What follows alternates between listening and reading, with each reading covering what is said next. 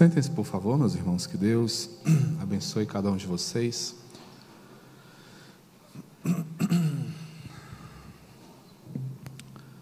Que Ele mesmo nos guarde e nos proteja no aconchego do seu amor. Né? Tiago capítulo 4, verso 13. Atendei agora vós que dizeis, hoje ou amanhã, iremos para a cidade tal e lá passaremos um ano, negociaremos e teremos lucros. A ideia de viajar no tempo sempre fascinou o homem. Não são poucas as obras literárias, cinematográficas, que versam sobre o tema. Eu, particularmente, gosto muito dessa ideia né, de viajar no tempo, ou de, quem sabe, poder viajar no tempo e visitar o futuro, ou ainda dar um pulinho no passado e consertar algumas coisas. É um sonho não é, que é inatingível, é inalcançável para nós. Não é? Desde os anos 80 e até mais antigos, né, nós temos exemplos como De Volta para o Futuro, né, e agora para a galera da modernidade ou pós-modernidade, temos aí a Guerra Infinita né, dos Vingadores, que toca nesse tema também. Mas quando pensamos em tempo, quando pensamos em oportunidades, a palavra do Senhor, ela nos coloca com os pés no chão, mas com entendimento na eternidade. Tiago está aqui fazendo uma advertência solene a cada um de nós acerca da condição falível dos nossos projetos. Eles podem falhar, eles podem nos decepcionar a qualquer instante. Não temos não é, em nós mesmos garantias de que aquilo que projetamos, aquilo que nós sonhamos, vai acontecer do modo não é, que foi desenhado. Pode ser melhor, e pode ficar aquém daquilo que nós planejamos. Mas é interessante observar que a perspectiva de Tiago ela é futura. Ele chama a atenção e diz: Atendei agora vós que dizeis, hoje ou amanhã iremos para a cidade tal, e lá passaremos um ano, negociaremos e teremos lucros. Nossa vida é pautada em planos como esses. Nós vamos, nós queremos permanecer, avançar, mudar, melhorar. Cada um de nós tem uma perspectiva como essa na vida. Estamos ansiando um futuro sem pandemia, sem uma ameaça tão veemente como tem sido a do coronavírus. Todos nós ansiamos um futuro melhor, todo, todos nós queremos ver nossos filhos crescidos, ver nossos netos, ver a nossa descendência se desenvolver. Mas quando nós estamos de partida para o futuro, o que nós levamos em nossas malas? É sobre isso que Tiago fala conosco. Quando você se prontifica a viajar para a frente, quando você né, decide no seu coração chegar mais longe, o que você carrega na sua bagagem?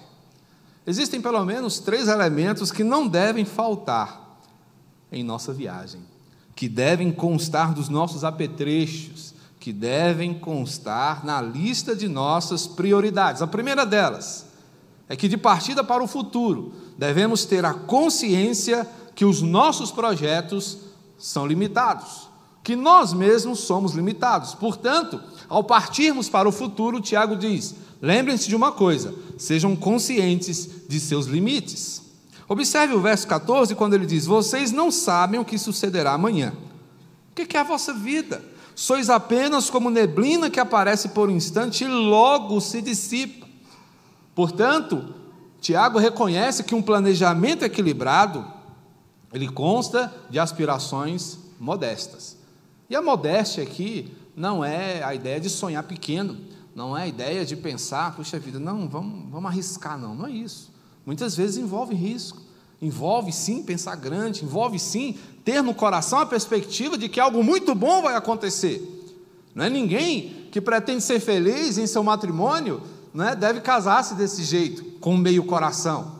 Né? Vamos ver o que, que dá. Se você parte para o matrimônio, parte para a formação de uma família com esse entendimento, esteja certo que há grande chance de que seu casamento não dê certo.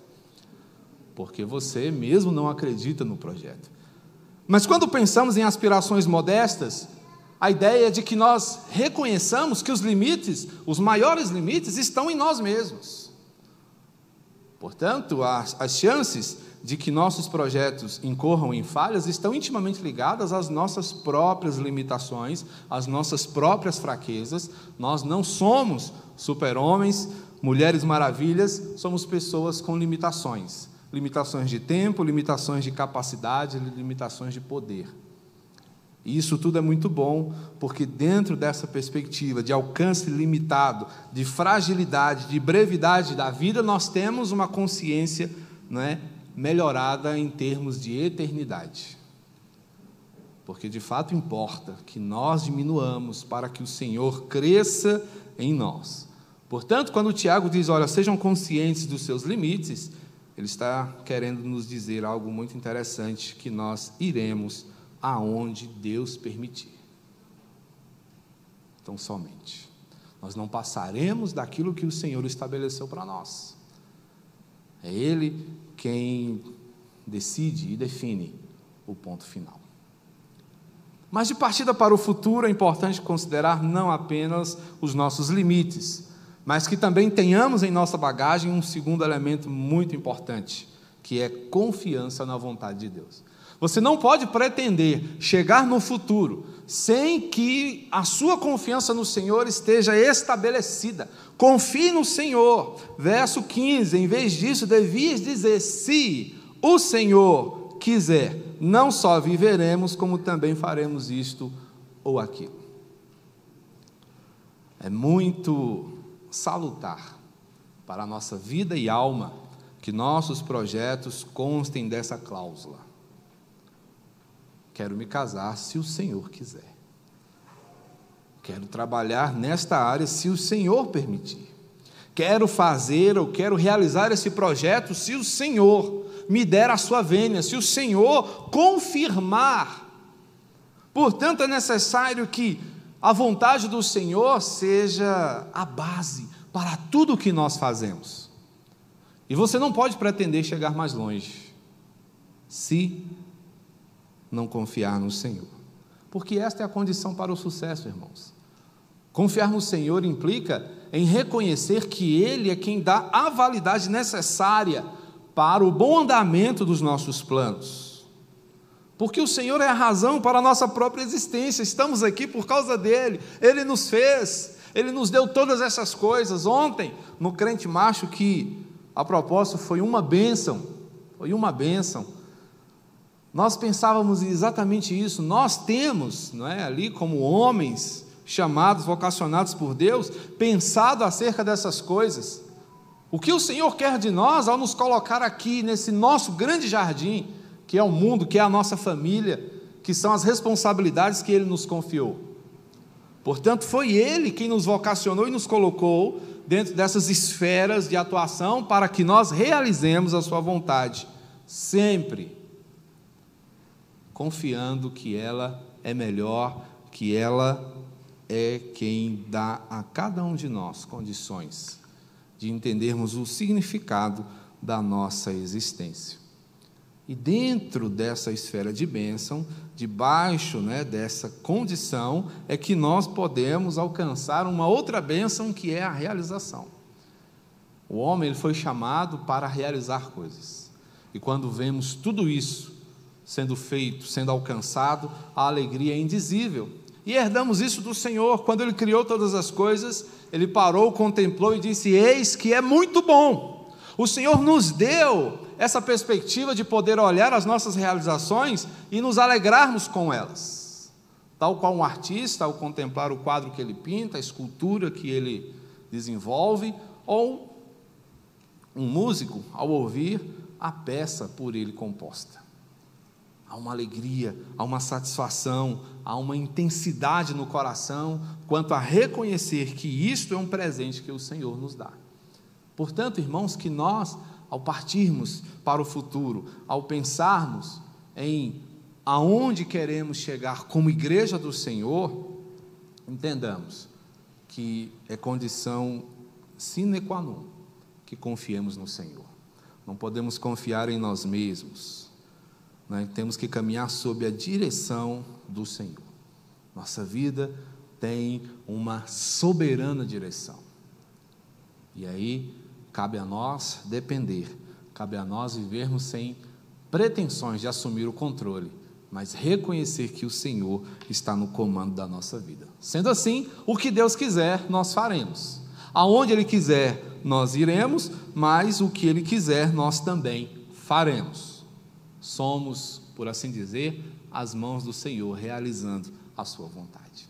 Mas de partida para o futuro, levamos em nossa bagagem consciência dos nossos limites, confiança na vontade do Senhor, mas também a disposição de obediência às suas ordens. Verso 17.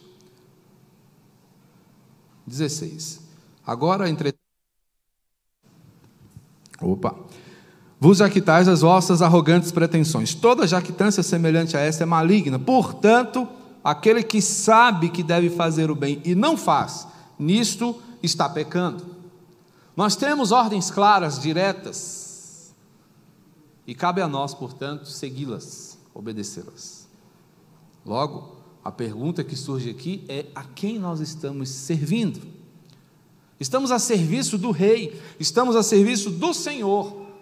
É a Ele, portanto, irmãos, que devemos agradar. É somente a Ele que devemos prestar contas. É a Ele que nós estamos servindo e seguindo. Portanto, isso coloca sobre nós grandes responsabilidades, as quais requerem de nós conhecimento, entendimento para que possamos satisfazê-las cabalmente. Porque o propósito da sua vida, o propósito da minha vida, o propósito da nossa vida, de tudo que constitui a nossa caminhada é agradar a Deus que a proposta é o segredo para ser feliz.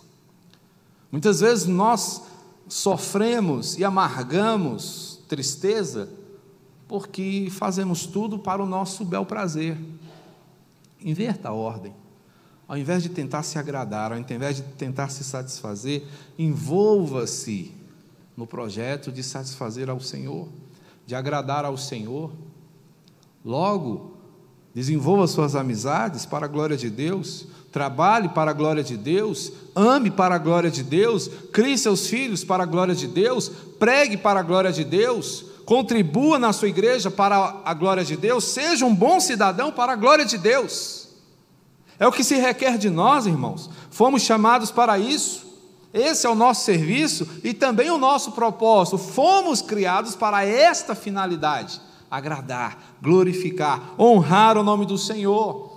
E é tão gracioso isso, porque o Senhor é tão maravilhoso que, ao passo em que nós nos envolvemos nesse projeto de agradá-lo, Ele também nos dá a honra de experimentar uma felicidade que nada, nenhuma realização nesse mundo pode conferir ao nosso coração.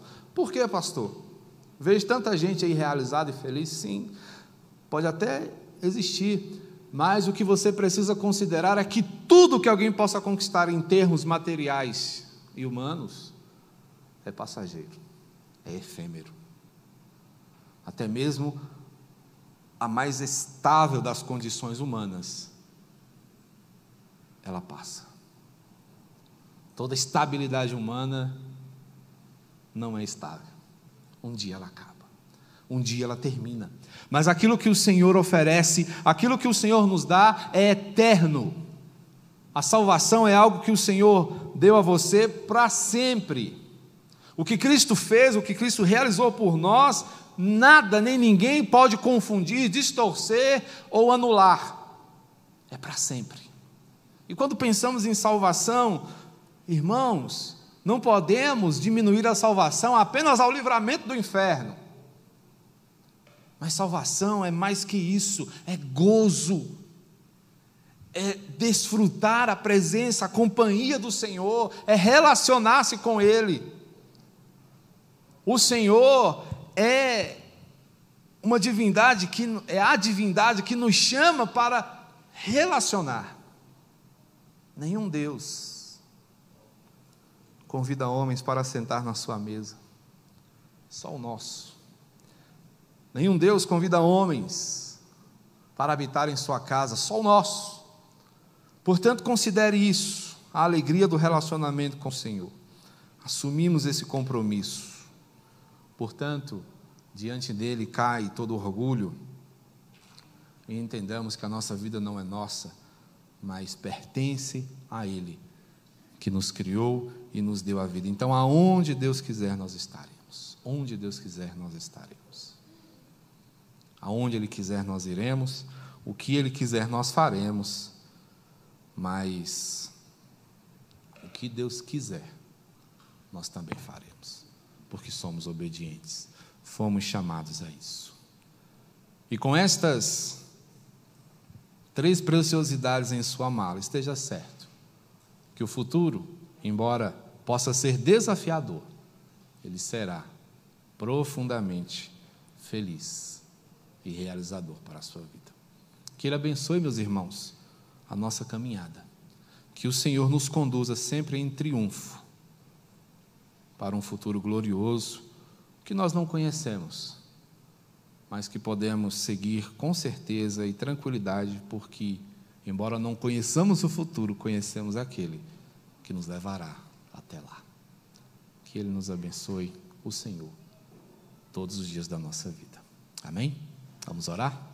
Bendito Senhor, Salvador nosso, nós te agradecemos, nós te louvamos por tua bondade e misericórdia sobre as nossas vidas. Ó Deus, é com grande alegria que nós, a tua igreja, reconhecemos, ó Pai, que o Senhor é quem nos encaminha e ao mesmo tempo caminha conosco. O Senhor não apenas nos manda ir, mas vai conosco. Toma-nos pelas mãos e nos protege ao longo de todo o caminho. Que pode sim, meu Deus, ser difícil, pode ser desafiador, mas o Senhor, estando ao nosso lado, nos protege, nos guarda e nos livra. Obrigado, meu Deus, pela tua igreja que se reúne hoje. Que a tua poderosa mão seja com todos os teus filhos, em nome de Jesus.